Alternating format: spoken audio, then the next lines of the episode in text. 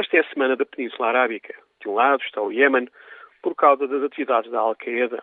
A pressão dos serviços secretos sauditas nos últimos anos levou muitos turistas a atravessar a fronteira para as zonas mais inóspitas do Iémen. As dificuldades internas do país e a sua geografia explicam a atração da Al-Qaeda da Península Arábica por esta parte do país. Sob este ponto de vista, o Iémen representa esta semana as forças da fragmentação na política internacional. Do outro lado da Península Arábica está o Dubai, que ontem inaugurou, com pompa e circunstância, o edifício mais alto do mundo. A saúde financeira de Dubai é duvidosa. Dito isto, a pequena cidade-estado do Golfo Pérsico é provavelmente um dos melhores exemplos do desejo de integração naquilo que chamamos hoje em dia a globalização.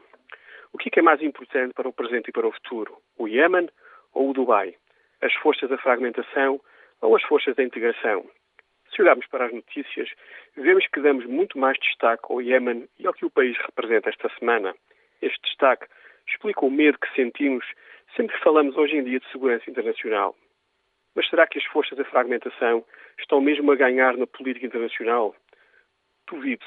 Se estivessem, Osama Bin Laden e os seus aliados não estariam escondidos no deserto do Iémen, nem nas montanhas e vales da fronteira do Afeganistão e do Paquistão.